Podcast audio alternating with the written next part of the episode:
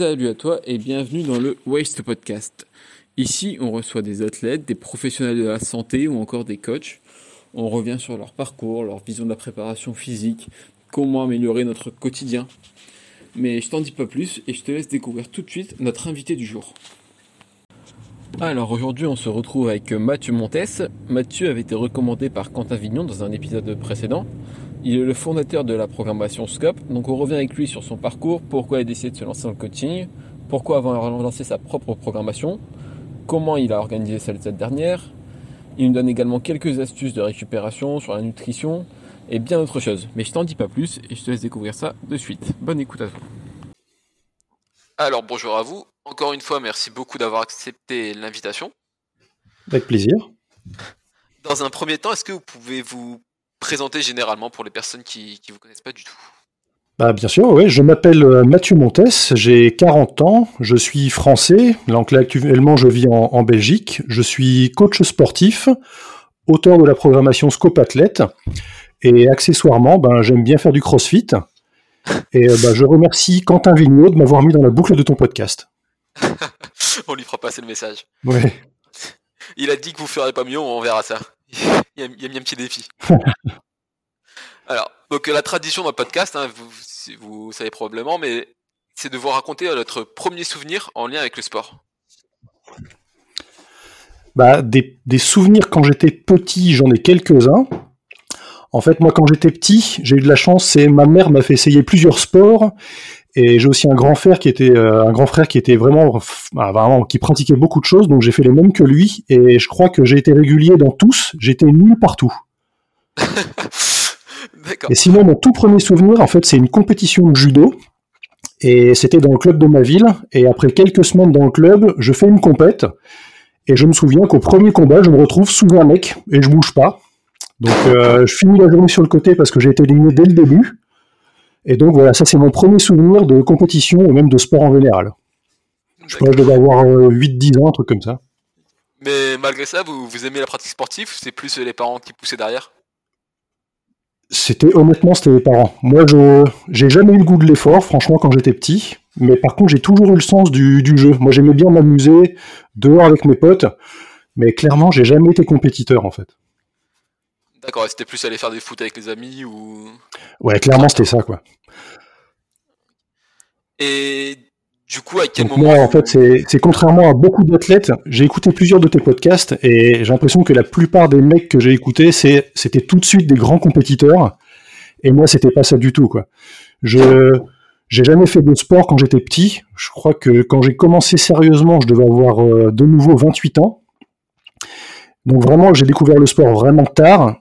Et je crois que c'est en fait ce qui m'a donné un petit peu un petit avantage sur les, athlètes de mon âge en CrossFit, c'est que j'ai pas eu de vraies blessures et j'ai une certaine fraîcheur dans l'idée dans, l'idée que je me fais du sport. Donc euh, moi je sais pas le la perf à tout prix, la compète, le machin. C'est moi c'est surtout le moi j'ai toujours un, truc, c'est que je serai peut-être pas le plus fort, mais au moins je serai celui qui va survivre le plus longtemps. Donc je devrais à les autres.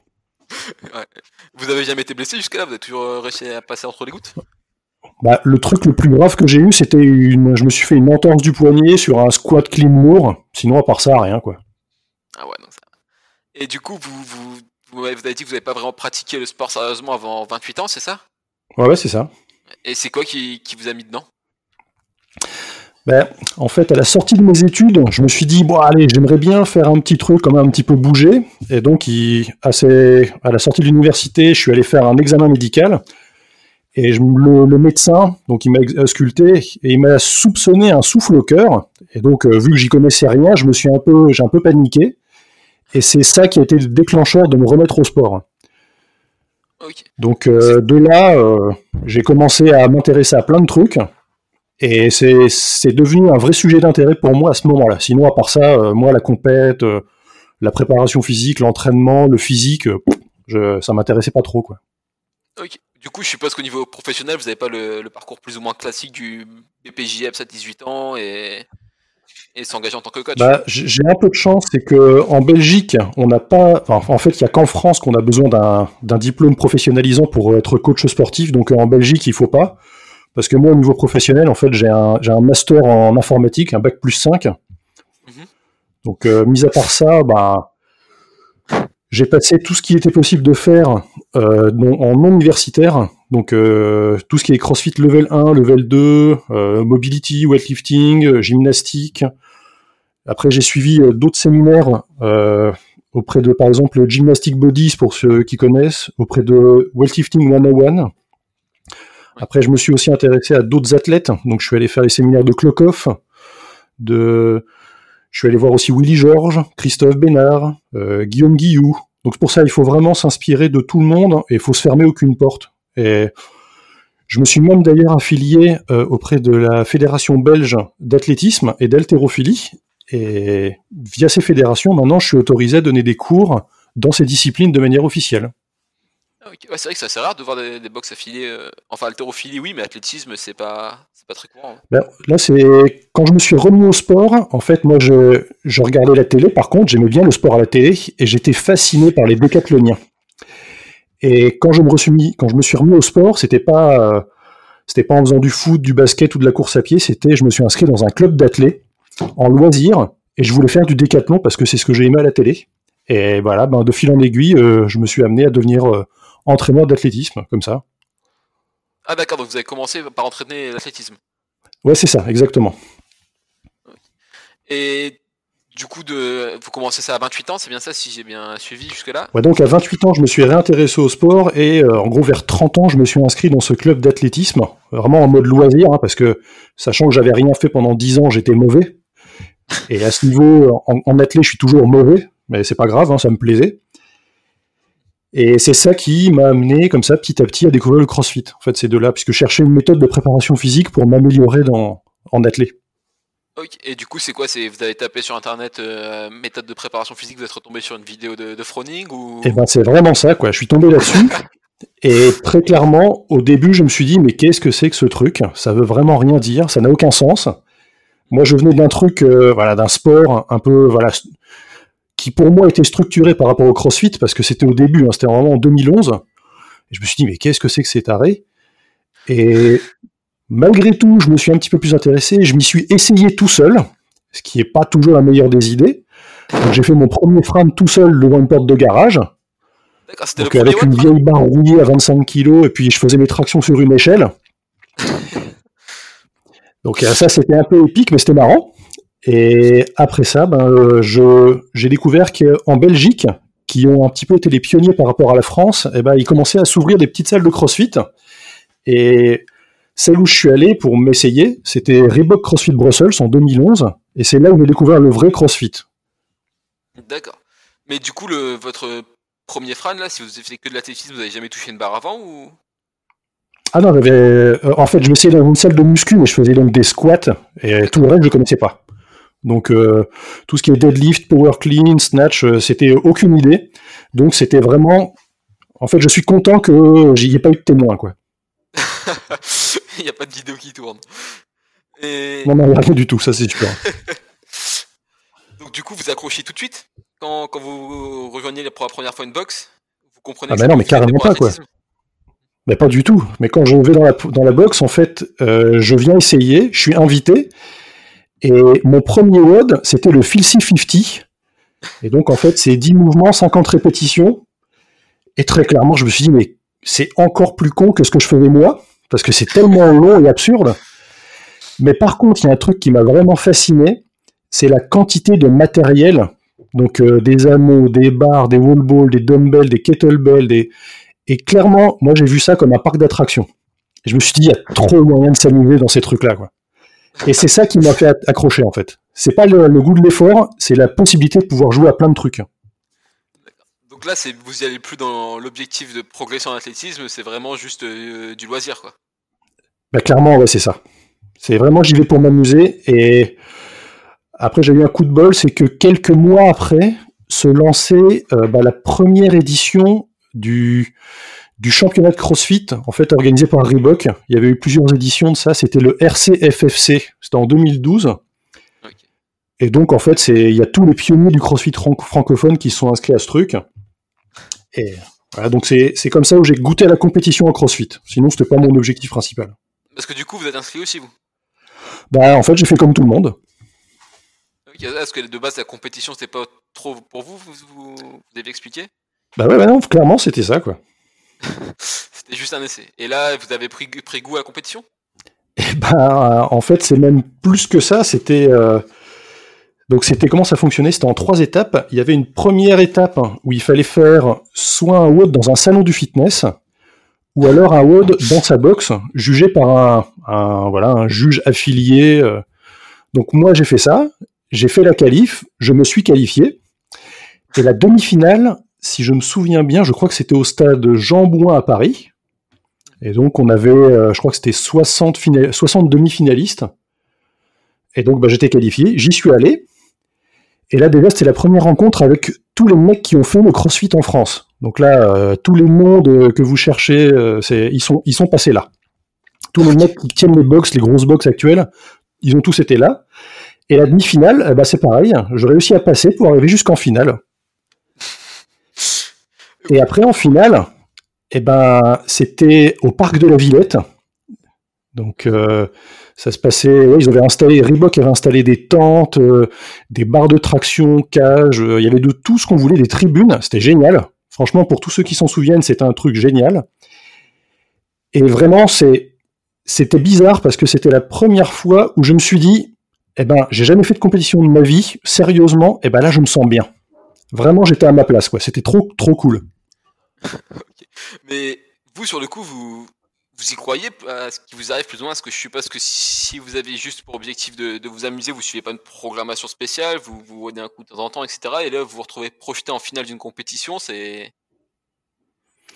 Eh ben, euh, en fait, j'y croyais parce que la demi-finale, j'avais fait un- un- une très très bonne place, donc j'y croyais vraiment bien à partir de ce moment-là. Sinon, avant ça, pas du tout.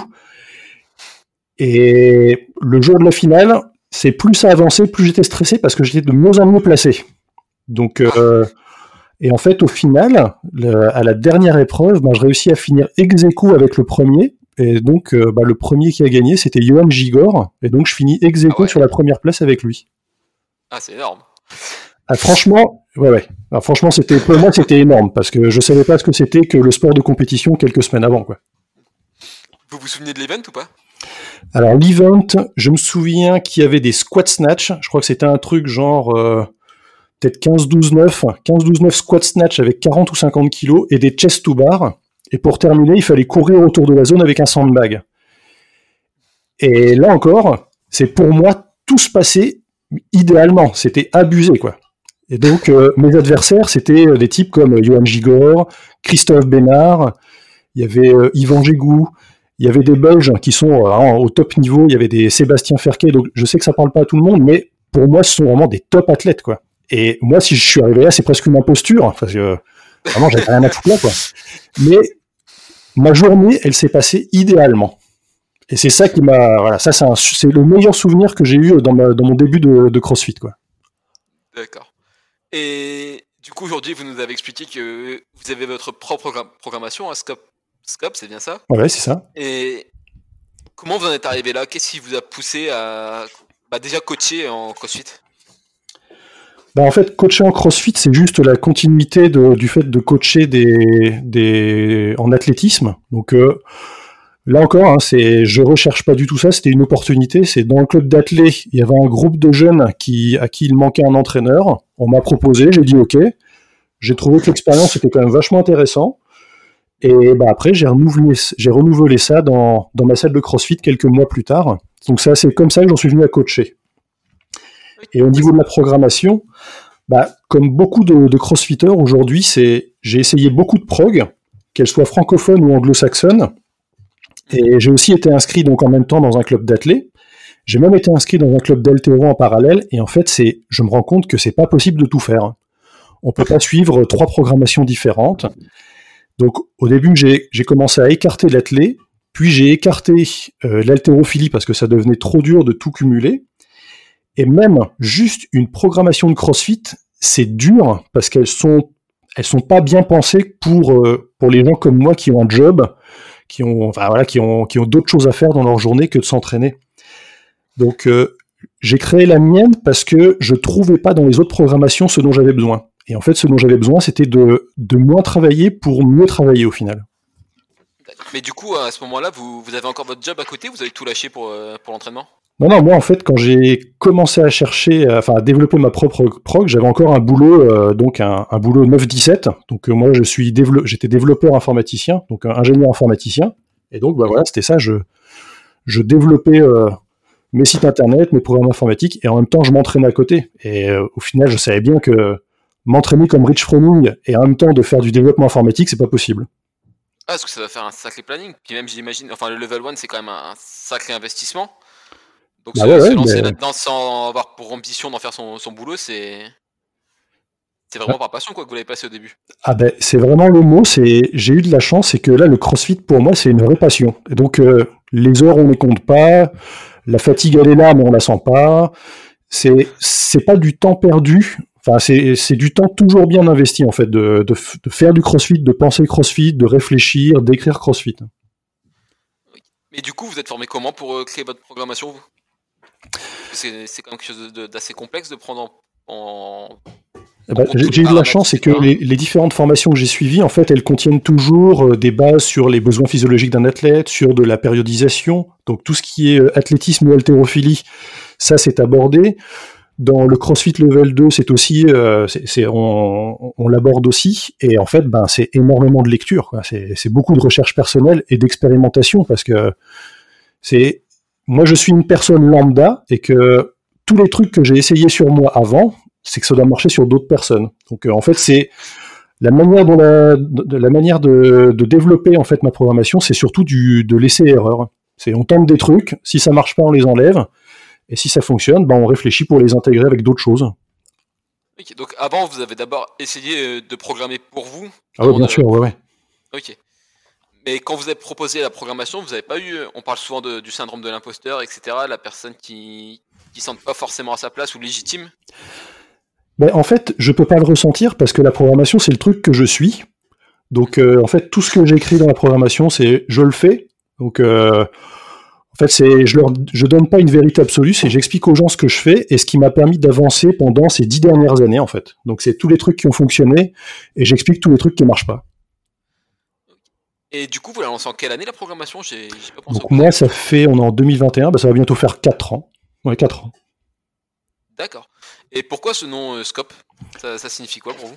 Ben, en fait, c'est un, c'est un acronyme et en fait, ça veut dire un système complet pour l'efficience. Donc, SCOPE. Et le logo là, c'est la pieuvre, c'est bien ça? Ouais, vu c'est ça, un changé, poulpe. il a Ouais. changé cette année, c'est ça? Ouais, ouais, on en a cherché un, un nouveau qui faisait plus, euh, qui s'approchait plus de ce que j'aime au niveau design, ouais. Vous pouvez expliquer un petit peu la signification? Parce que j'ai vu, il y, avait, il y avait eu un post dessus, il me semble, quand ça a changé. Bah, c'est, assez simple, en fait, le, le poulpe, euh, pour moi, c'est la représentation d'un animal intelligent et qui est capable de s'adapter à plein de situations. Et en fait, l'image des tentacules, ça m'a beaucoup plu parce que je vois ça comme euh, les différents domaines que j'aborde dans ma préparation physique. Ok. Et donc aujourd'hui, on, on retrouve beaucoup de, de programmations sur Internet différentes, Mhm. sans, sans vouloir créer de clash ou quoi que ce soit. hein. Mais en quoi votre programmation, elle est différente du- d'une programmation qu'on pourrait trouver, par exemple, programmation gratuite en ligne ou quoi que ce soit? Euh, en, fait, moi, je vois la mienne, le scope, comme euh, bah, c'est une proposition qui vient combler un manque dans ce qui existe actuellement. Moi, donc, quand j'ai commencé, donc il y a trois ans, mais même avant ça, je voyais juste deux types de programmation pulluler sur un, bah, voilà, dans le domaine du CrossFit. C'est la première, c'est la programmation de sa box, et ça, c'est idéal pour euh, la majorité des, vraiment des pratiquants de CrossFit. Et la deuxième, c'était la programmation en ligne pour les athlètes. Et pour résumer, en fait, moi, ce que je voyais, c'était 2 à 4 heures d'entraînement et 5 à 6 jours par semaine. Et je me suis bien rendu compte que pour progresser dans le monde du crossfit, enfin, dans, même dans le domaine du crossfit, il faut s'entraîner un, un peu plus que la moyenne des gens, donc un peu plus que la séance de sa salle. Mais ça sert à rien de vouloir s'entraîner comme Matt Fraser, comme Rich Froning, comme euh, Annie Torres de tir. De s'entraîner autant, ça sert à rien parce que on n'a pas la capacité de récupération pour le faire. Donc, c'est comme ça que je le vois, c'est un entre-deux. C'est je propose un peu plus que ce qu'on fait dans sa salle, mais je propose juste un peu moins, ou tout, du moins, je, propose assez pour progresser plus vite, mais pas trop pour que on, se blesse pas ou on ne tombe pas dans le surentraînement. Donc euh, si j'ai bien compris, ça s'adresse aux personnes qui qui veulent progresser un peu plus vite que la moyenne, on va dire, des gens. Ouais. Des personnes qui suivent juste les, les de la boxe sans forcément chercher à aller aux games ou aux. Bah, malgré tout, elle a... aussi à côté, quoi. bah, en fait, euh, bah, ouais, mais il y a aussi. Moi, j'ai de très bons résultats, c'est que j'ai fait beaucoup de compétitions, j'ai eu beaucoup de bons résultats, et même dans, euh, dans mon groupe d'athlètes, j'en ai beaucoup de très très performants, et pas uniquement en master, j'ai aussi des très très bons juniors, donc en dessous de 20 ans, j'ai des très bons athlètes entre 20 et 30, donc euh, au final, c'est il faut pas s'entraîner 4 heures par jour pour devenir performant. Après, c'est sûr que si on veut faire les games, il faut s'entraîner beaucoup. Mais après, si on réfléchit au niveau des proportions, c'est les mecs qui vont au game, je crois que c'est 0,0001% des pratiquants de CrossFit inscrits à l'Open. Et d'ailleurs, c'est vrai que vous avez parlé de, des compétitions. Vous avez fait quoi comme euh, compétition? Bah, je, me souviens avoir fait le compte et donc moi j'ai fait 50 euh, compétitions en donc phase finale, donc en pas les pas les qualifs mais des vraies compètes. Euh, et puis bah, j'avais noté c'était j'avais fait 20 victoires et 33 podiums. Et ça dans toutes les donc élite, master et team. Ouais, ça fait quand même un, beau palmarès déjà, une bonne expérience. Oh non, c'est pour ça, c'est je commence à comprendre le, le métier quoi. et donc aujourd'hui, vous pouvez nous expliquer un peu comment fonctionne votre programmation, si c'est par cycle, le nombre de jours de repos, s'il y a des cycles de force, d'endurance? Bah, Déjà, euh, de manière simplifiée, c'est euh, comment je vois la programmation dans, dans le scope, c'est que j'ai une trame principale que je donne. En fait, voilà. Déjà pour faire simple, c'est j'ai deux types de d'entités qui sont inscrites sur mon site internet. C'est j'ai les salles de, de CrossFit, donc les salles affiliées, et j'ai également des athlètes individuels. Et donc, moi, j'ai une trame principale que je donne aux salles, affiliées, donc euh, un peu comme sur crossfit.com. Et donc, dedans, j'ai l'échauffement, la mobilité, des consignes de scaling, de, stratégie aussi. Et les athlètes qui sont inscrits en plus, eh ben, en fait, ils ont cette trame principale et en plus des exercices accessoires comme de la gymnastique, de l'haltérophilie, de la technique, du conditioning. Et, en fait, c'est cette idée d'avoir un, truc principal avec des, exercices euh, enrichis qui vont autour, eh ben, ça, ça, permet de contrer le problème principal des salles que je vois, c'est le free access. Donc l'idée, c'est de réintégrer les bons athlètes, les très très bons athlètes d'une box, de les réintégrer dans le cours collectif. D'accord. Est-ce que la personne qui suit la programmation Scope, si sa box fait également la, suit également cette programmation, il aura accès au même mode que tout le monde en fait. Eh ben, c'est exactement ça. Tout le monde et... Parce que avec l'expérience, en fait, ce que j'ai vu, c'est que, alors je vais pas me faire des amis, mais encore que, c'est que le vrai cancer dans les box, c'est le free access. Alors je le sais parce que je l'ai beaucoup pratiqué et je sais que je devais énerver beaucoup de gérants ou de coachs dans ces salles-là. Je m'en excuse, mais je sais très bien que ça marche comme ça. Pour expliquer, c'est un bon athlète dans une box, ça donne quoi? C'est il est bon, du coup il s'ennuie dans le cours collectif, du coup, il doit faire du free access pour s'améliorer plus. Alors, il va se mettre dans... il fait ses cours collectifs quand même s'il le veut, mais il fait du free access, et sachant qu'il n'est plus suivi par un coach, il ne sait pas quoi faire. Donc, il va se mettre à prendre une programmation en ligne, donc toujours une programmation high level, hein, donc euh, vraiment euh, bien compliquée, et pour pouvoir le suivre, eh ben, il doit plus faire les cours collectifs parce qu'il n'a plus le temps. Et donc, maintenant, il s'entraîne seul, il s'entraîne mal, il s'amuse plus parce qu'il est plus avec ses potes. Et le vrai problème, c'est que ce gars-là, eh ben, à terme, il va quitter la boxe parce qu'il se retrouve plus dans cette boxe et il va dire oui, mais euh, au niveau social, je me retrouve plus, mes copains sont plus là. Et on a même un autre cas, et ça c'était le mien, mhm. c'est qu'il va quitter la boxe pour créer la tienne. Et en plus, c'est voilà, c'est là qu'il va se dire, je vais me recréer des copains, je vais me refaire une communauté. Et donc, je sais que c'est comme ça parce que c'est comme ça que je l'ai vécu. Et c'est ce que j'essaie d'éviter de faire. Donc euh, avec la programmation, c'est ça, j'essaie d'offrir un service au box pour garder, conserver ou mieux intégrer les meilleurs éléments de sa box. Mais du coup, aujourd'hui, l'athlète qui, qui voudrait en faire un peu plus, peut-être progresser, mais si sa box n'est pas affiliée par euh, ta programmation, comment on fait pour, comment il peut, il, peut gérer? Ben En fait, c'est tout bête, c'est j'explique euh, qu'il y a une partie de la séance qu'on peut très facilement remplacer par le vote de sa box.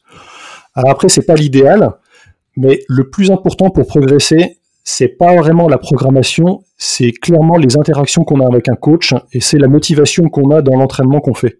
Donc, moi, j'explique dans ma partie, enfin, dans, dans ma programmation, cette zone-là, cette partie qui normalement devrait se faire tout seul, fais-la dans ta salle, travaille avec les autres et le travail accessoire, je l'indique, et ça, tu peux le faire sur le côté en 30-45 minutes. Ok, donc vous encouragez quand même vos athlètes à garder le, contact avec euh, la boxe. Euh, Mais clairement, parce que euh, honnêtement, il faut pas se leurrer, c'est si on devait faire, si, une personne doit faire les games, on, s'en rend compte très très vite, et là il faut lui mettre du coaching très particulier. Mais le CrossFit, ça sert surtout à se créer un tissu social et à se vraiment à avoir une, une qualité de vie beaucoup plus élevée, donc à être en bonne santé, à savoir comment bouger, à savoir comment manger. C'est ça l'intérêt principal du CrossFit. Et vous, ça, ça vous a jamais intéressé d'ouvrir votre propre box Ben moi, je l'ai fait en 2013. J'ai créé ma box et en fait, je l'ai fait tourner pendant trois ans avant de, avant de lancer ma prog. D'accord, du coup, vous avez lâché la box pour la prog, c'est ça? Enfin, lâché les façons de parler, bien entendu. Ouais, c'est ça. Donc, on était euh, trois associés. Euh, j'en suis parti pour aller un peu plus loin, euh, pour être, voilà, pour avoir mes propres idées. Mais donc, voilà, c'est ça, quoi. Mais bon, c'est bien parce que ça m'a permis d'apprendre plein de choses. Donc, la gestion d'une société. Et c'est pour ça que je sais à quel point le free access, c'est difficile et que gérer une box, c'est vraiment pas simple. Et le scope, en fait, c'est surtout un service offert, offert aux salles pour, euh, parce que de créer sa programmation en tant que gérant de box, c'est un sale boulot. C'est vraiment un, gros travail qui prend du temps. Bah, c'est vrai que j'imagine, moi, je vois par exemple mon honneur hein, entre gérer l'administratif de la boxe, gérer les athlètes, gérer la programmation en plus, ça, fait vite beaucoup de boulot. quoi. C'est des journées d'en plus finir. Ben, clairement, et c'est pour ça, je sais que Quentin Vigneault qui lui cumule les deux, bah ouais, c'est ça lui demande beaucoup de beaucoup de temps de travail, donc euh, bravo à lui de réussir tout ça, quoi. en plus, si par, euh, par chance on arrive à, vivre de sa boxe, parce que je sais que beaucoup de, de honneurs n'arrivent même pas à en vivre, donc euh, va faire d'autres boulots à côté, là ça devient compliqué. Hein. Ah bah c'est un très bon conseil pour tous ceux qui se disent je vais ouvrir ma box. Si vous voulez devenir riche, c'est pas en ouvrant une box que vous allez y arriver. et ça, je, je l'ai su au bout de trois ans. C'est exactement ce qu'il disait dans le premier épisode, c'était bah, le honneur de ma box que j'ai interviewé, c'est exactement ce qu'il disait. Et du coup, euh... excusez-moi, je sais plus où j'en suis.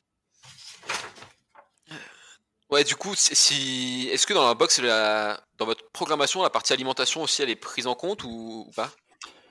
Bah, Au niveau de l'alimentation, en fait, moi, c'est euh, assez difficile. Donc moi, c'est quand on vient me poser la question, c'est j'ai toujours des réponses. Euh, en fait, il n'y a pas de recette miracle pour l'alimentation. C'est vraiment tout dépend des objectifs. Donc moi, je préfère pas l'aborder, tout du moins pas pour l'instant dans ma dans ma programmation, parce que il n'y a pas de, vérité unique. En fait, le problème, c'est que sur Instagram, sur les réseaux sociaux, à la TV, c'est on est entouré de théories marketing. Et en fait, les gens, ils attendent des réponses toutes faites quand ils viennent m'interroger. Et le problème, c'est que les gens, ils attendent des réponses avec des chiffres, avec des calories, avec des protéines, et ils raisonnent pas ça en qualité de vie ou en qualité d'aliment, par exemple. Donc moi, tout ce que je fais, c'est que quand on me pose des questions, je parle de mon expérience personnelle. Et euh, pour avoir essayé beaucoup de choses, je sais que les plans ou les diètes super strictes, ça marche pas. Donc euh, moi, je donne surtout des grandes idées sur, euh, sur l'alimentation. Et le, le, conseil le plus simple, c'est qu'il s'agisse de nutrition ou d'entraînement, il faut pas croire les modes et il faut surtout se faire sa propre idée en testant des choses. Et vous aujourd'hui, vous gérez comment votre alimentation? Vous avez un suivi ou c'est au feeling? Bah, Moi j'ai essayé beaucoup de choses et maintenant je me rends compte que tout ce qui est euh, quantité de macronutriments, c'est pas le plus important parce que en fait au final, euh, au niveau des recherches scientifiques, c'est assez difficile de quantifier exactement ce qu'il y a dans un, réellement dans un aliment. Donc ça, j'ai bien compris que ça servait à rien d'être hyper précis là-dessus. Et euh, au niveau du timing aussi des, repas. Donc euh, là, moi, euh, très souvent, je mange pas le matin, je mange pas le midi, ça me gêne pas du tout. Hein, le truc, c'est que en fonction de ces objectifs, il faut bien comprendre que c'est vraiment là-dessus qu'il faut se baser. Donc pour donner un exemple, c'est le jeûne intermittent. Là en ce moment, c'est grave à la mode. C'est super bien par exemple, pour améliorer sa qualité de vie. Très clairement, si vous commencez à faire le jeûne intermittent, c'est-à-dire à au final moins manger sur une journée, vous allez vivre plus longtemps, vous allez vivre mieux, mais par contre, vous n'allez pas performer en CrossFit. Parce que le problème, c'est qu'en CrossFit, ça marche pas d'être euh, fin, léger, élancé, maigre. Il faut être fort et puissant. Je parle là du CrossFit de compétition. Hein. Ah là, moi, en ce moment, c'est mon idée, c'est je veux améliorer ma qualité de vie. Donc, le fait de sauter un ou deux repas, ça me gêne pas. Mais par contre, manger, pour faire du CrossFit, il faut manger. Il faut être costaud. Et il faut oublier aussi le fait de prendre des compléments euh, pour compenser une mauvaise hygiène de vie, par exemple. Donc, il y a un truc que je dis facilement, c'est 200 euros de compléments par mois, ça ne peut pas compenser une alimentation de mauvaise qualité. Les compléments, c'est juste des compléments. Et vous, d'ailleurs, je, reviens sur la programmation, j'ai oublié quelques, trucs, mais étant donné que vous programmez pour les box, mais aussi pour les athlètes en individuel, vous fonctionnez comment? En trois jours de travail, un jour de repos, deux jours de travail ou...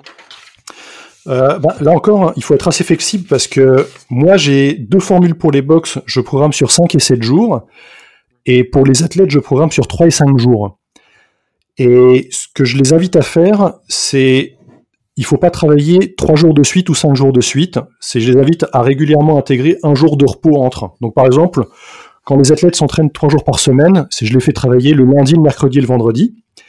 Et quand là, ils souhaitent s'entraîner 5 jours par semaine, ben, je les invite à avoir le format.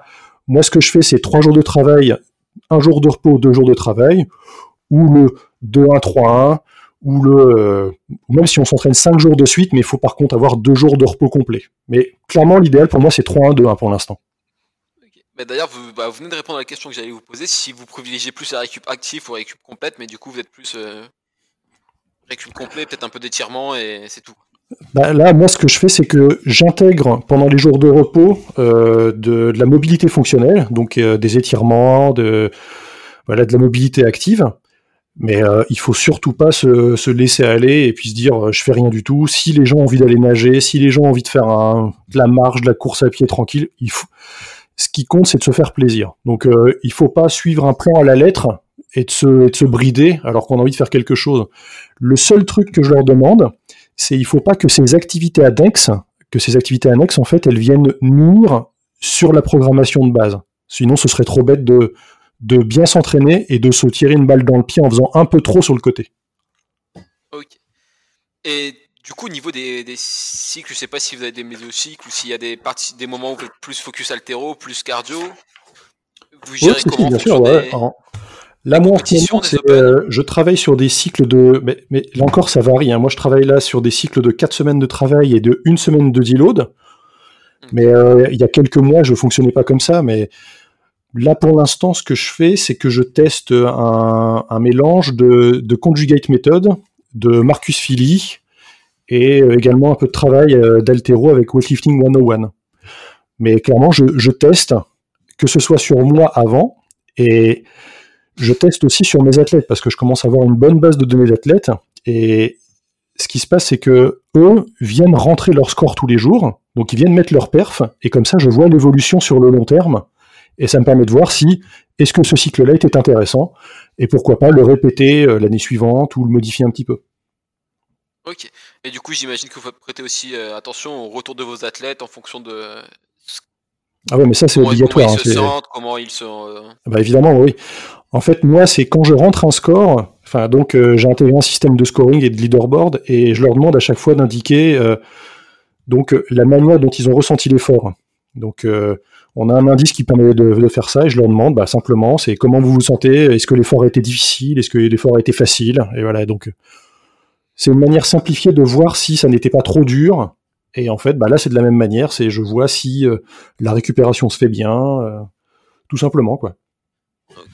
Et est-ce que c'est basé en fonction des, Open comme beaucoup de prog ou c'est vous prêtez pas forcément attention aux compétitions à venir et... Si si, en fait c'est moi clairement l'objectif principal c'est l'Open. Après, si j'avais, j'avais aussi l'an dernier plusieurs personnes qui s'étaient qualifiées pour la deuxième étape, donc notamment les groupes Masters. Donc ça, c'est un deuxième objectif. Mais l'objectif principal de l'année, c'est d'être prêt pour l'Open de CrossFit. Et éventuellement, dans l'année, ben, on met des objectifs secondaires. Donc euh, ça peut être pour le French, ça peut être pour euh, des compétitions en Belgique, des grosses compétitions. Mais objectif principal, Open. D'accord. Et du coup, là, pour quelqu'un qui voudrait préparer les Open, on, y arrive? Vous, gérez comment? Deux, trois mois, vous avez quelques petits tips à donner? Eh ben, c'est en, fonction du matériel dont vous disposez. Donc là, moi, j'ai fait une petite analyse de, de ce qu'avait proposé CrossFit.com. Mhm. Et là, il s'avère qu'ils ont mis une liste de matériel. Et ce qu'on peut faire, par exemple, c'est de regarder tous les WOD qui ont été préposés dans les années précédentes et de regarder ce qu'il est possible de faire avec et sans matériel. Donc là, par exemple, on peut voir que cette année, ben, normalement, il n'y aura pas de rameur, il n'y aura pas d'assault bike, il n'y aura pas d'anneau non plus, il n'y aura pas de ring muscle up. Par contre, il peut très bien y avoir des toast to bar, des pull-ups ou des, ring, des, des bar muscle up. On peut voir aussi qu'il y a, euh, pour la variante poids de corps, eh ben, on a eu déjà euh, euh, différentes épreuves des open, de l'open euh, avec des exercices à poids de corps. Donc là, on peut commencer à réfléchir là-dessus. Et moi, ce que je fais, c'est que maintenant, une, deux ou trois fois par semaine, eh ben, je donne des exercices, des WOD spécifiques open, préparation open, donc avec bah, tout ce qu'on pourrait retrouver à ce moment-là. Donc là, vraiment, on commence à se préparer spécifiquement pour les, types d'efforts qu'on pourra avoir à, l'open. Donc là, par exemple, si je prends, c'était en 2000, 13, je pense, il y avait un autre, c'était un AMRAP de 7 minutes de burpees to target. Mhm. Et sachant qu'aux Open, ils aiment bien faire des, des ridoux régulièrement, ça pue ce truc-là, quoi. Donc, euh, attendez pas faire des burpees, quoi. J'y avais pas pensé, mais du coup, ça me rassure pas. donc, euh, franchement, pour tous ceux qui programment ou qui s'intéressent à ça, c'est aller voir ce qui se faisait dans les autres années et tout ce qu'il est possible de faire avec le matériel que nous ont annoncé CrossFit.com euh, sur Instagram. Et vous allez voir, il y a quand même moyen de réfléchir déjà. Il y a moyen de se mettre mal. Bon, bah, du coup, si, vous voulez bien, on va attaquer la dernière partie du podcast.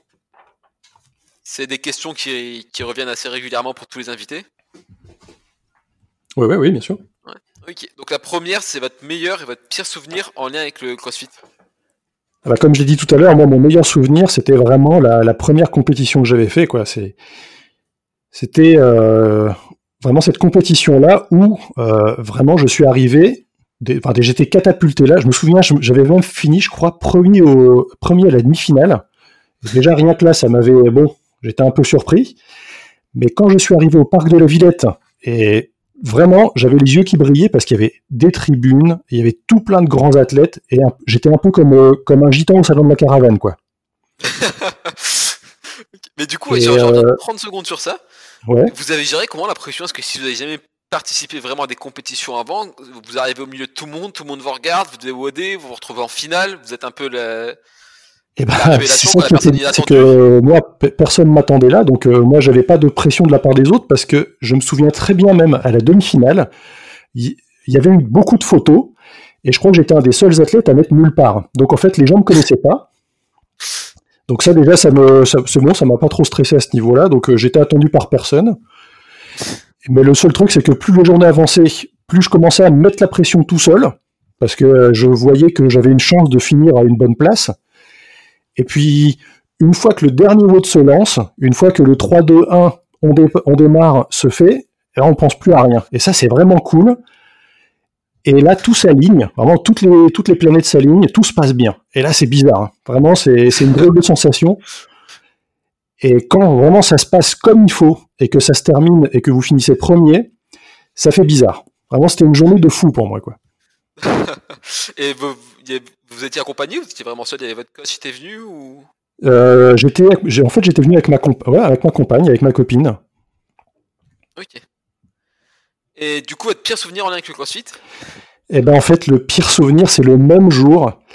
C'est euh, le soir de cette première place ex aequo, on rentre en voiture pour retourner chez nous. Et donc ma copine m'a suivi toute la journée, elle a tout filmé. Et je joue avec la caméra et j'efface toutes les vidéos qu'elle avait tournées. Ah merde. Et ça, j'étais vraiment dévasté, quoi, parce que c'est voilà, mais bon, c'est au final, c'est le karma, quoi, tout s'équilibre. ok. Donc la question suivante, c'est si vous deviez imaginer un seul WOD pour tester l'ensemble des qualités physiques et mentales d'un athlète. Bah, quand on connaît les 10, les, qualités physiques du CrossFit, c'est chaud d'en imaginer un seul. Mais après, quand on, y réfléchit un peu, c'est que tous les WOD, en fait, vont les solliciter. Et c'est ça qui est bon en CrossFit. Mais sinon, euh, moi, j'aime j'aime bien la simplicité des girls. Je trouve que Fran, c'est vraiment le top, quoi. C'est euh, une fois qu'on a bien défini les thrusters, la charge des thrusters, une fois qu'on a bien défini les pull-ups, euh, enfin la variante à utiliser, c'est, je trouve que c'est une bonne idée. Mais par contre, j'ai une vraie tendresse pour euh, le décathlon en athlétisme. Et ben moi, ce que j'aimerais bien voir un jour, c'est euh, un genre de décathlon du CrossFit, mais en une seule, en une heure. Donc on aurait 10 épreuves qui testent tout en une heure. Et ça pourrait être n'importe quoi. Du snatch, du saut en longueur, du, du lancer de kettlebell, on s'en fout, quoi. C'est un truc vraiment drôle, quoi. Mais vous, le décathlon, du coup, vous, avez lâché Ça vous, ça vous tente plus du tout? Ben en fait, c'est franchement, c'est drôle, mais c'est sollicitant, quoi. Et de passer euh, deux jours complets sur un stade d'athlète qui fasse beau ou, ou qui pleuve, c'est rigolo, mais c'est fatigant et il n'y en a pas assez en fait euh, dans l'endroit où je me trouve. Je crois qu'il y en avait un, deux ou trois par an. Et donc en fait, on s'entraîne pour juste s'entraîner, quoi. Ouais. La question suivante, c'est les, les, erreurs que vous voyez le plus dans un premier temps sur les différentes programmations. Euh, bah, en fait, moi, je je pense pas qu'il y, euh, qu y, ait des erreurs dans les programmations. Je pense juste qu'il y a un problème de public c'est qu'il y a trop de personnes, trop de pratiquants qui s'identifient à Matt Fraser, qui s'imaginent avoir les mêmes capacités physiques que lui, les mêmes, et surtout les mêmes conditions d'entraînement et de récupération. Et enfin, je parle de Matt Fraser, mais par exemple, moi, je, sais que je m'étais, inscrit au training plan, je l'ai essayé plusieurs mois. Je me suis inscrit aussi à Comp Train de Ben Bergeron. J'ai aussi suivi euh, What's Rich Doing de Rich Froning. Et en fait, j'étais carrément pas le public, quoi. C'est les, entraînements, ils durent à chaque fois entre 2h30 et 3h. Si, quand il n'y a pas euh, deux sessions par jour. Et en fait, c'est ouais, c'était clairement pas pour moi. Donc, du coup, le problème, c'est que c'était trop volumineux. Et c'est que eux-mêmes, ils n'abordaient pas le problème de la mobilité et euh, des échauffements euh, généraux et spécifiques. Donc voilà, c'était ça, c'était un vrai problème que je voyais sur les programmations. C'est en fait, ils se disent pas pour qui c'est fait, quoi. Et ça, le problème de la mobilité, etc., c'est quelque chose que vous avez travaillé beaucoup par la suite, du coup? Ouais, ouais, c'est. En fait, moi, ça m'intéressait beaucoup déjà depuis longtemps, parce qu'en athlé, euh, il y a beaucoup, il y, a vraiment cette nécessité d'être souple, délié, explosif, relâché. Et euh, ça, c'est quelque chose que j'ai intégré dans ma programmation. Et notamment aussi, y a, moi, j'apporte beaucoup d'importance aux, échauffements. D'accord. C'est vraiment spécifique au de l'échauffement, c'est ça? Ben, En fait, il y a un échauffement général, qui malgré tout est un petit peu orienté pour le WOD, et après il y a un petit peu de trucs spécifiques, parce que malgré tout on est obligé de passer par là. Et en fait, ce que j'essaie de faire comprendre aux gens, c'est que la clé de l'entraînement, c'est qu'il faut comprendre l'importance de devenir feignant. Et ça, j'aime beaucoup le rappeler, c'est qu'il faut être feignant dans, dans les mouvements, c'est que ça sert à rien de faire un burpee. Euh, donc si on vous demande de faire un burpee, vous n'allez pas faire un backflip en plus, vous allez juste vous mettre par terre et vous mettre debout. Ça, c'est vraiment de l'économie de mouvement, de la fainéantise, parce que c'est comme ça que ça marche. Mais même à l'entraînement, à l'entraînement, c'est important de, de comprendre qu'il faut s'entraîner juste assez pour progresser, mais aussi pour minimiser les risques de fatigue. Donc, euh, moi, euh, m'entraîner 4 heures par jour pour risquer de me blesser, j'ai oublié l'idée.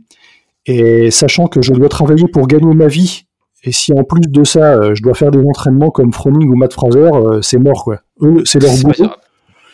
Tu vois, par exemple, Fraser, lui, euh, pendant des années, euh, il vivait dans le sous-sol de ses parents. C'est eux qui faisaient à manger.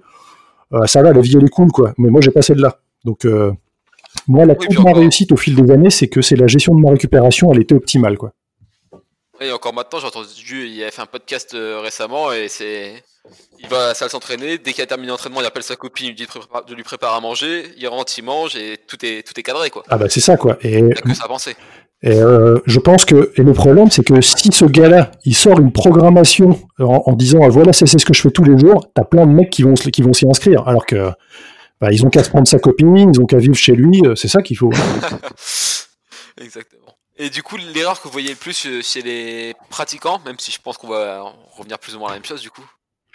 Bah, en fait, moi, les, ce que les erreurs les plus vues chez les athlètes, moi, c'est les mêmes que, que moi, hein, donc, euh, parce que je suis un athlète euh, normal. C'est le manque de patience. C'est que au niveau de l'apprentissage, moi, j'ai très vite voulu faire des keeping pull-up, ce qui n'avait aucun sens parce que je savais pas faire de traction stricte. Et c'était pareil pour les muscle-up. Donc, euh, pour, pour donner une image à tout le monde, c'est que de vouloir faire des muscle-up sans être capable de faire 10 tractions strictes, c'est comme si je voulais faire un, arraché à 100 kg sans être capable de faire un deadlift à 60. Donc en fait, c'est de vouloir brûler les étapes, quoi. Et, et, et, le manque de patience au niveau de l'entraînement, c'est pareil. J'ai fait le même truc, et c'est de changer de programmation toutes les trois semaines. ça n'a pas grand intérêt parce que pour comprendre une programmation, pour bénéficier de son impact, en fait, il faut euh, plusieurs semaines, plusieurs mois. Donc il faut, il faut s'entêter. C'est le truc, c'est qu'une programmation, la, meilleure programmation que vous allez pouvoir trouver, c'est celle que vous avez envie de suivre. C'est pas la peine de, trouver le meilleur coach du monde si ça vous embête de le faire. Il faut juste trouver celle qui vous fait envie. Donc c'est pour ça que moi, dans la mienne, je force personne à faire à faire quoi que ce soit. C'est si ça les intéresse, s'ils voient qu'ils progressent, ils vont être convaincus. Mais euh, voilà, c'est pas parce qu'on a les tarifs les moins chers ou parce qu'on a les meilleurs athlètes pour faire la pub qu'on est forcément la programmation à suivre pour une personne particulière. Et du coup, la question suivante, c'est bah, celle qui, fait que vous êtes là aujourd'hui. C'est si vous, deviez recommander quelqu'un pour, euh, pour participer à ce podcast. Punaise. Ah bah, j'ai dû me limiter parce que j'ai plein d'idées. Hein. Ah, Donc, euh, honnêtement, si, un jour tu réussis à avoir Damien Chaffé, ça vraiment c'est le, top. C'est ce gars-là, il a, il a compris plein de trucs. Sinon, au niveau des Belges, je t'invite à rencontrer Yves Pat. Ah, Yves Pat, je suis, je suis beaucoup. Ouais. ouais ou sinon, j'ai aussi Richard Van Merbeek. Donc pour ceux qui ne le connaissent pas, en fait, c'est bah, le seul Belge qui a fait les CrossFit Games. Et je pense même que c'est euh, le premier européen, peut-être. Enfin, donc voilà, ça a été un des précurseurs. Donc vraiment, c'est Richard Van Merbeek. Richard. Donc euh, tu peux le trouver en Belgique, ouais, c'est. Oui, qui je suis en train de, chercher. Ah ouais, il suffit de suivre. Voilà, vraiment, c'est ce gars-là. Et puis, super cool, et plein de connaissances, c'est vraiment super intéressant. Sinon, chez les Français, eh ben, très clairement, je ne sais pas si tu l'as déjà trouvé, c'est Johan Gigor, qu'il faut lui parler. Ah ouais, Yohan, ouais. il est un peu bourru, mais c'est le gars très sympa. ok, pas de soucis. Et j'en ai encore deux derniers. C'est moi, c'est vraiment c'est quelqu'un qui m'a voilà, j'ai tout de suite sympathisé avec lui. C'est Clément Giraud. Clément Giraud. Donc Clément Giraud. Donc euh, ça, c'est un coach. Euh, lui aussi, il est vraiment très très loin dans le game du CrossFit. Donc euh, ça va être vraiment intéressant parce qu'il a d'autres points de vue par rapport à beaucoup de pratiquants. Et et la, dernière personne, c'est, bah, j'ai une tendresse particulière, c'est pour Marie Robin. Marine Robin Non, c'est Marie. Marie Robin. Donc c'est, une athlète. Euh, donc je sais qu'elle aussi entre, entre Metz et le Luxembourg. Donc euh, CrossFit euh, Roudoleil. Mais donc voilà, Marie Robin. C'est une des meilleures françaises à l'Open. Donc tu peux pas pas te gourer. Ok, bah parfait. C'est noté. Ok, merci. Et du coup, si les, auditeurs veulent suivre euh, votre programmation ou suivre votre travail, où est-ce qu'ils peuvent vous retrouver? Bah, J'ai donc un compte Instagram, c'est euh, Scope Athlète. J'ai aussi une page Facebook, Facebook c'est Scope Athlète. Et le site internet, c'est scope-athlète.com. Ok, bah, je mettrai ça dans la description si ça intéresse les personnes, les gens. Et donc pour finir, si vous avez un dernier conseil, un conseil de, de vie en général, pas forcément lié au CrossFit, mais bah, j'ai réfléchi à trois trucs. Donc euh, ça, j'avais noté trois choses. C'est la première, c'est il ne faut pas croire ce que vous trouvez sur les réseaux sociaux. Une fois que moi j'ai compris ça, ça m'a changé la vie. ok. Par rapport à ça, bah en plus vous, vous avez commencé le CrossFit en 2011. C'est ça, ouais. Vous avez vu l'évolution sur les réseaux sociaux, c'est ça? Bah oui, clairement. C'est pour ça que je dis, euh, les gars, euh, c'est bon, ne vous emballez pas avec tout ce que vous voyez vous stressez pas, quoi. vous faites attention, vous, à ça? Est-ce que vous partagez un peu sur les réseaux, etc. Ouais, en fait, c'est donc avec ma compagne, avec Marjolaine, c'est on, travaille sur les réseaux sociaux, on essaie de produire, voilà, de. Euh, l'idée, c'est pas d'inonder, c'est de proposer du contenu de qualité, donc. Euh, il faut, voilà, on n'envoie pas de la poudre aux yeux, quoi. C'est le seul truc sur lequel il faut faire attention, c'est, euh, voilà, faut, faut pas croire toute la beauté qu'on peut trouver sur les réseaux sociaux. Ok. Et donc le conseil le, deuxième truc, le deuxième conseil que je pourrais donner euh, donc à tes auditeurs, c'est de tester régulièrement des nouvelles choses, que ce soit dans le sport, dans l'alimentation, dans, dans, tout. Par exemple, moi, ce qui m'a beaucoup aidé ces derniers mois, c'est euh, bah, d'essayer la méthode Wim Hof, par exemple. Mhm. Ça, franchement, ça m'a vachement aidé. Tu fais une interview sur Wim Hof justement de... Ouais, moi j'ai lu les deux livres, ça, m'intéresse ah, Moi ça m'a bluffé quoi. Moi je fais, Donc tous les matins, moi je fais euh, une séance, voilà, 15 minutes de respiration, comme lui le fait, et je prends, bah maintenant c'est, moi c'est tous les jours des douches froides. C'est, je peux plus finir une douche sans prendre du froid, quoi. C'est fou. On y prend goût. C'est vraiment ça, quoi. Donc vraiment, c'est, il faut s'y essayer, et je suis convaincu que ça m'a vachement aidé dans ma récupération. Ah, vous, vous avez vite senti la différence? Ah ouais, ouais. Au niveau des petites douleurs qu'on a dans les, au, niveau des débuts de tendinite, euh, même le matin quand je fais la respiration, c'est impressionnant la différence de, de, fatigue ou plutôt de d'éveil. C'est, ça change tout. En 15 minutes, c'est je suis réveillé quoi. J'écoutais justement un podcast avec euh, Pierre Masson qui en, qui en parlait euh, sur sport ah bah conditioning aussi, qui pratique également maintenant. Non, c'est pour ça, c'est moi régulièrement j'essaie d'en, intégrer des petites touches dans la programmation d'expliquer aux gens, ouais, c'est pas compliqué, vous faites, euh, vous prenez une douche, vous terminez par 30 euh, secondes d'eau froide, faites le test pendant une semaine, on va voir ce que ça donne. Et, vous, avez initié comment ça? Alors moi c'est donc euh, j'ai essayé, je, crois que je suis tombé sur le reportage de ce type. Mhm. Et en fait, c'est, il montrait comment il a, il a monté voilà, un, un grand, col euh, donc enneigé, euh, il faisait genre euh, moins 10, et le gars il montait en short et en sandales. Et je me suis dit, mais qui c'est ce gars? Et j'ai commencé à m'intéresser à ça, je me suis dit, mais c'est fascinant. Et ça, vaut le coup d'essayer. Donc du coup après, bah, j'ai essayé des, formations, des initiations, et je me suis dit, mais c'est vraiment génial quoi. ah, donc vous avez fait la formation Wim Hof, c'est ça? Donc moi, je me suis abonné à son site internet et j'ai pris la formation, mais sinon j'ai fait aussi une initiation auprès d'un instructeur euh, officiel de son voilà de, son site internet. Et ouais, c'est quand même cool de se faire euh, de se faire initier par quelqu'un qui est compétent quoi. Bah, Parce que j'avoue que moi, les premières fois, j'ai essayé tout seul et j'avais pas compris comment ça fonctionnait. Ah bah moi j'ai pas eu j'ai pas eu la formation j'ai juste euh, lu les, les, livres effectivement tout seul c'est pas c'est pas évident. Ouais non, non franchement c'est difficile de comprendre les phénomènes de rétention d'apnée et je faisais pas bien au début et j'avais pas le ça avait pas le bon stimulus quoi. Et du coup donc le dernier conseil? Ouais et donc le dernier conseil c'est même si euh, moi franchement maintenant j'ai compris j'aime le CrossFit c'est une passion c'est même passé devant les jeux vidéo pour moi, donc c'est pour vous dire à quel point c'est euh, top niveau.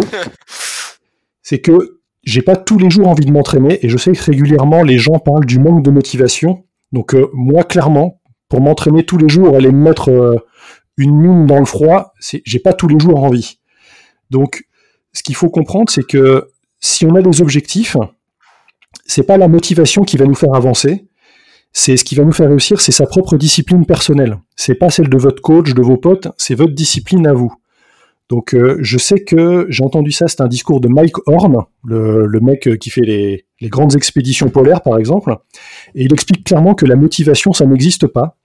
C'est un concept popularisé par les Américains il y a quelques dizaines d'années, et que la motivation comme ça pour tout faire, ça n'existe pas. Donc si vous pensez que Matt Fraser, il a tous les jours envie de s'entraîner, eh bien en fait vous vous trompez si vous pensez que voilà, les, grands trucs qui sont passés dans l'humanité, ça a été réalisé dans, dans la joie, l'allégresse et la légèreté, bah c'est pas ça non plus quoi. C'est tous les trucs stylés de la civilisation humaine, tu vois, les, ça s'est pas fait que de la motivation. Les pyramides, la muraille de Chine, euh, la conquête de l'espace, euh, même les records en sport, hein, les Usain Bolt, machin, c'est c'est tous ces trucs, ça s'est fait avec de la discipline. Donc c'est si vous pensez qu'il faut attendre d'être motivé pour faire des trucs, ça ça marchera pas quoi. C'est juste ça. Il faut parfois s'imposer des trucs et, et même dix ans après, j'ai encore besoin de me mettre un coup de pied derrière et de me dire bon, j'ai pas envie, mais euh, bon, aujourd'hui j'ai dit que j'y allais, j'y vais quoi. Juste ça, c'est tout bête, mais ne vous dites pas que c'est uniquement l'envie de faire qui va vous permettre d'avancer quoi. Et ouais, ça c'est vrai que je m'en suis rendu compte pendant, bah, pendant la, période qu'on vit actuellement. Là. Ma box avait prêté un peu de matos, etc. Et c'est plus la discipline qui poussait à aller m'entraîner que la motivation, parce que la motivation, franchement, aller s'entraîner sous 3 degrés dehors, etc., il n'y avait pas d'envie, quoi. Mais carrément, mais je, je m'entraîner, donc j'y allais, mais. Même avec le recul, je me demande pourquoi je le fais, quoi. Et même après coup. mais par contre, après coup, je me suis dit, punaise, c'est trop bien de l'avoir fait, quoi. c'est exactement ça. On rentre avec un petit sentiment de, bon, bah, le boulot, il est fait, c'est bien, mais sur le coup, waouh. et, au final, c'est que moi, ce que je me dis toujours, c'est que ce que je fais maintenant, c'est toujours plus que les gens qui font rien. C'est exactement ce que je me suis dit aussi. Je me suis dit, de toute façon, même si ta séance elle est pas top, au moins tu auras fait quelque chose. C'est déjà ça. Ah, bah voilà, c'est vraiment ça. C'est il vaut mieux faire un petit peu que rien. exactement. Bon bah du coup, si si tu as rien à ajouter, on va finir là-dessus. Je pense que c'est un beau message pour terminer. Bah nickel pour moi, c'est très très bien, c'était super sympa. bah merci à toi. Et du coup, je te souhaite une bonne soirée. Bah merci à toi aussi. Salut. Et voilà, ce sera tout pour cet épisode. J'espère sincèrement qu'il t'a plu. Comme d'habitude, n'hésite pas à laisser une évaluation et un commentaire sur le podcast. Je t'invite également à suivre Mathieu sur sa page euh, Scope Programming. Et je te dis à la semaine prochaine pour un nouvel épisode. Salut